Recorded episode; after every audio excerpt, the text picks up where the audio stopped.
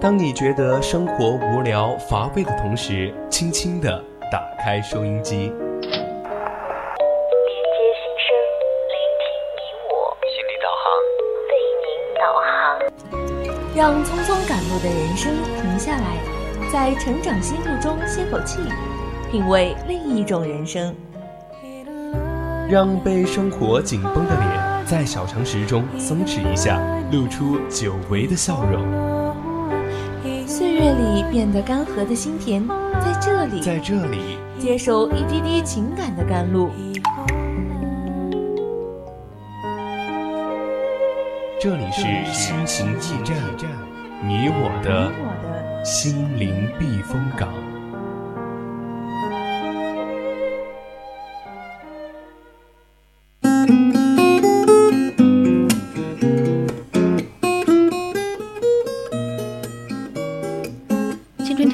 与您共享，亲爱的听众朋友们，大家晚上好！您现在收听到的是四川宜宾学院校园之声 VOC 广播电台，每周三晚二十一点到二十二点为您送上的节目《心情驿站》，我是主播依林。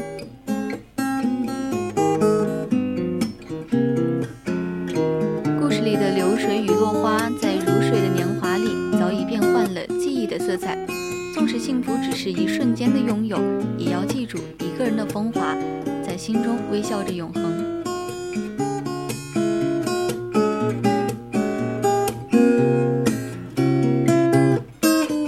首先是我们的成长心路，在成长心路中，我们将讲述不同的人的成长故事。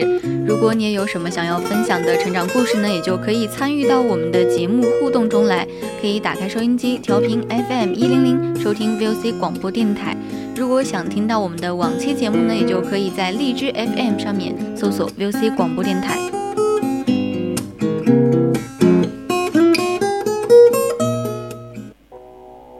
总有一丝感动，不经意的围绕在你身边；总有一种声音呼唤你疲倦的心灵。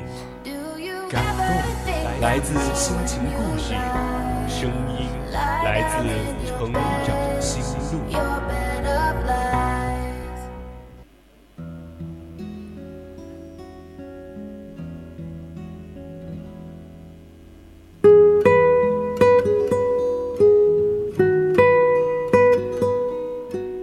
心路，说出你成长中的故事。欢迎走进今天的成长心路。记得小的时候，大家的生活仿佛都非常的简单，每天上学、放学、做作业，然后回家吃饭，然后就是和家人一起看会儿电视就睡觉。每天也一定会保证十点之前睡着。那我今天就想问一下，现在的大学生还会不会在十点睡觉？我觉得答案肯定是否定的。前几天和一个人聊天，他告诉我，他觉得大学生就没有十二点之前睡觉的道理，更有甚者觉得熬夜通宵都是很 OK 的，认为就是修仙了。哎，当然是句玩笑话。那主播还是要说，其实熬夜对我们的害处是特别特别的多。所以今天要给大家送上的故事呢，是来自于陈逸飞的《熬夜的人都不怕死吗》。送给大家，希望你们可以喜欢。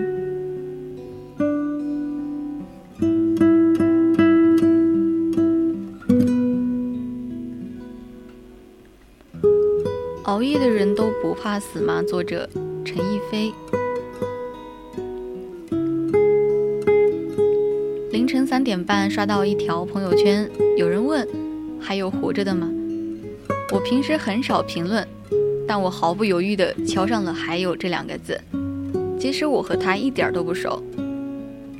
熬夜的人其实除了占有比常人更多的夜晚时间之外，内心的情感流露也是比白天翻了个倍。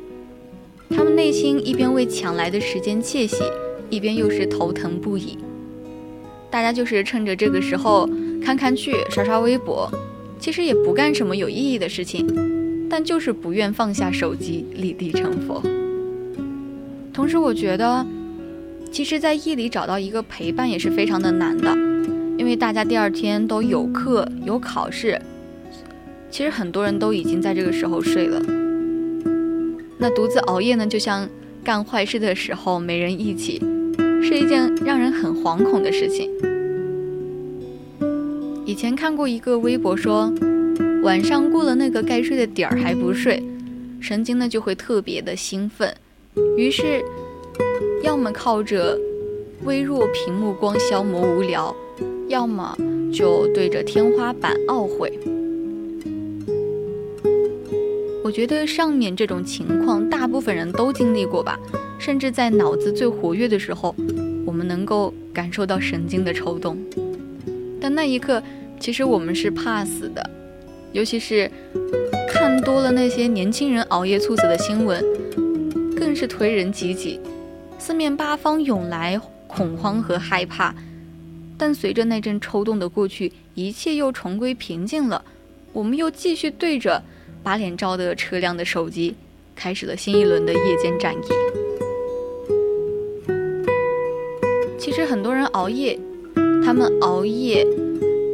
其实熬夜带给的危害是特别特别的多的，危害健康，肆意妄为的从命运手中抢夺一些时间，用于娱乐，用于一些无意义的事情。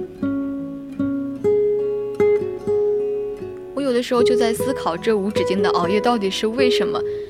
是因为我们终于熬过了目中无人、勇往无前的三年高考，所以我们才会在二十岁边上的大学寝室里。使劲儿的造着吗？因为脱离控制了，所以尽情挥霍吗？三点睡，七点起，护肤完了接着熬，断电也限制不了我们的想象力。今晚双十一我们熬，明天高数考试我们熬，深夜有球赛我们熬，喜欢的人不再回复我们熬，喜欢的人回复了别人我们也熬。最后，我们通过大家的不懈努力，把修仙从暗号熬成了热门词语。不过，直到我去年得了神经衰弱，变得没法社交、没法静坐、没法思考，也没法抱怨的时候，我才知道，这一切都只是因为我们暂时仍然处于健康状态。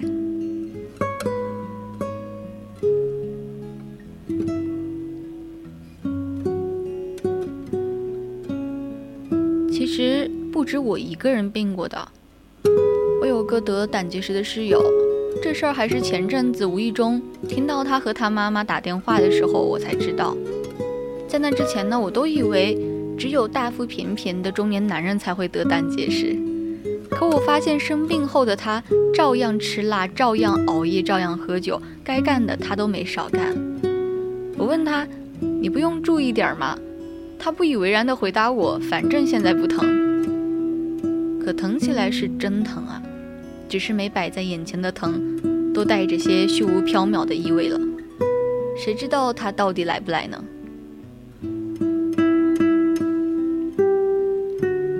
我觉得，当代的年轻人其实都经常干一些口是心非的事儿，嘴里说着养生，实则只是。病痛后的短时间后遗症罢了，一旦试了一阵子，发现收效甚微，就甩手不干了；或是坚持了很久之后，突然有一天破了戒，就再也收不回来了。别人对我们身体的伤害叫做虐待，可我们好像把自己的所作所为看作是暴力美学。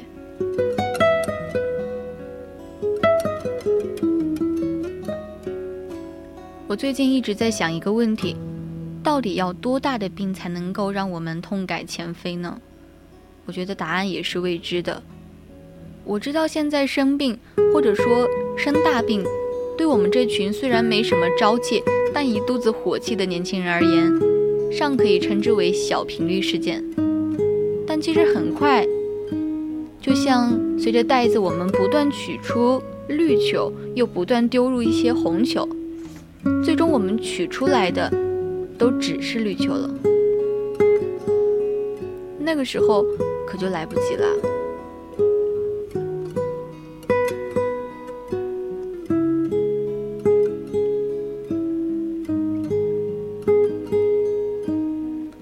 我们对健康的大手笔挥霍，本质上是对手中剩余时间的挥霍。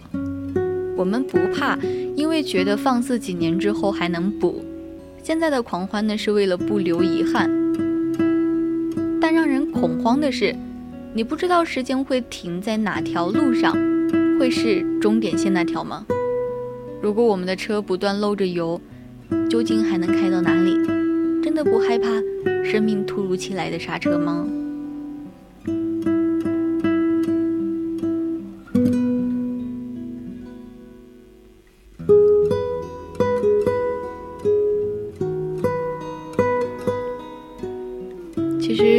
是我第一百零一次说今天我十二点就要睡觉了，但是我还是没有做到。其实我已经感觉到熬夜给身体带来了非常多的不适，但常年养成的强迫性熬夜的习惯真的很难改掉。虽然我没有在凌晨三四点发过矫情的朋友圈，但我是那个爱在凌晨三四点看大家发朋友圈的人。前几天我总觉得头晕乎乎的，感觉下一秒就要倒下去，身体严重的不适感告诉我。熬夜真的让我的身体一天天变差了。我就想起以前在家的时候，我妈总说我特别的不自律。以前我一看电视就是一整天，根本忘记了要做该做的事情，被妈妈天天提醒着，也许还会想起来去做。可是现在上了大学，可能每个人都有自己的事情要忙，也没有人提醒你该吃早饭、该睡觉。你不去做，可能真的会忘记。有人说，工作太忙了，真的没办法。其实我觉得，新媒体这个行业应该算是比较忙的一个行业了吧？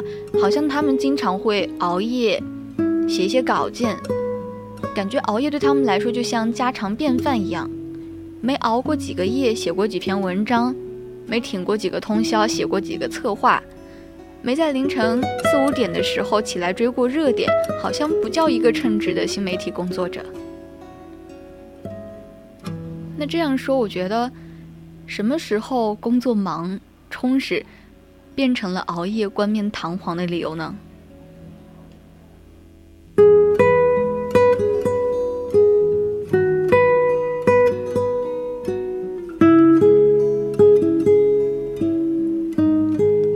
想起来高中的时候，班上的那些学霸，没一个是经常熬夜看书的。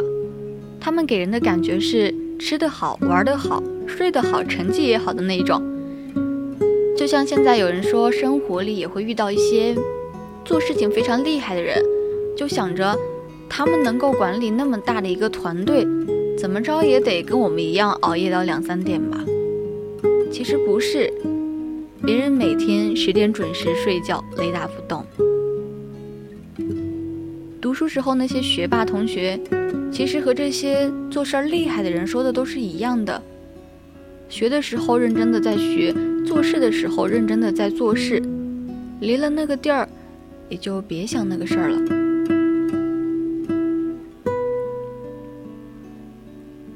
还有一句话是：睡得好，精神才好。精神好，做事才会有效率。而我觉得我就是那个读书时经常熬夜看书的人，然后成绩也不咋样的人。不是凌晨都在工作，就叫努力。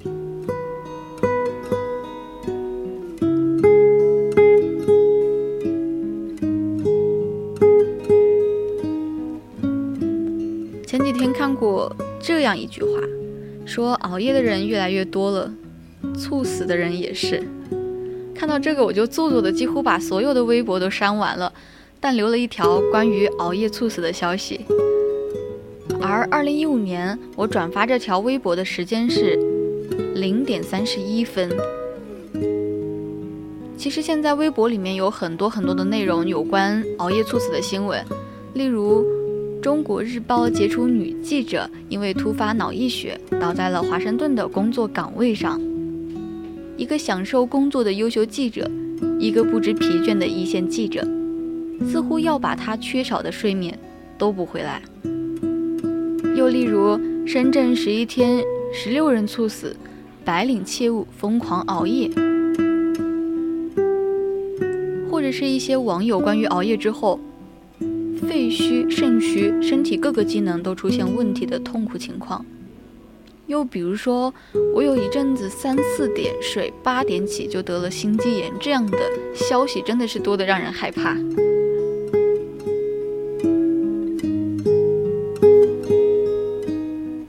可两年过去了，我还是没有改掉熬夜的习惯。坦白说，我今年二十岁，却完全能够感觉到自己没有年轻人那种健康的感觉了。长期熬夜是什么感觉呢？就是你怎么睡都觉得睡不醒，可一到晚上，你怎么也睡不着，你的反应开始变得迟钝，你的思维变得不灵活，你常常刚要想说什么，话到嘴边又忘了。当然，最严重的就是头发也越来越少。熬夜有好处吗？有人说。一个写作工作者说自己在深夜才有写作灵感，只有深夜才看得进去书。写作是为了梦想，为了挣钱；书是为了丰富自己的精神。可假如你连一个健康的身体都没有了，那些身外之物又有什么用呢？突然想起一个大家以前都说的非常老土的一句话，觉得现在必须要认同了：身体是革命的本钱。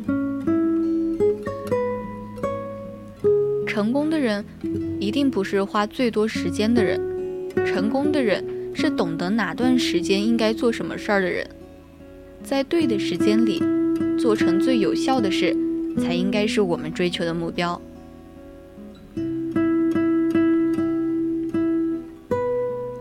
想一想，早睡的人才有新的一天。十二点前睡觉，睡足八个小时起床，城市的新的一天刚刚开始。到处都是刚苏醒的模样。可熬夜的人呢，睡到中午或者下午起床，浑浑噩噩又是几个小时，哪有什么新的一天呢？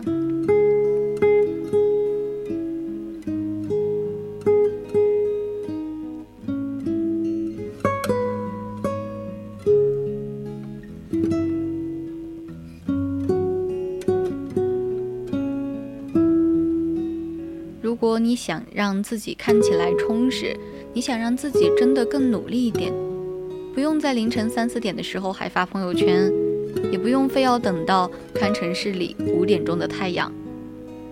你在该做事的时候，以最饱满的态度做好自己的工作；在该休息的时候，以最放松的状态休息，井井有序才是对的。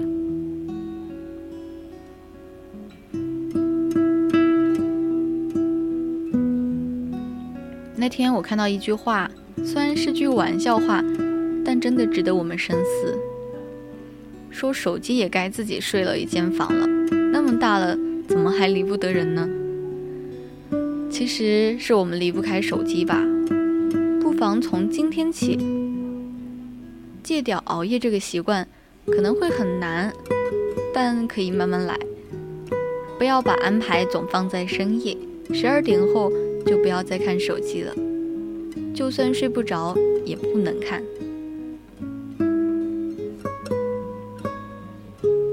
亚健康离你很近，癌症也可能离你很近，更严重的可能就是猝死了。况且你想成功，第一步应该就是戒掉熬夜。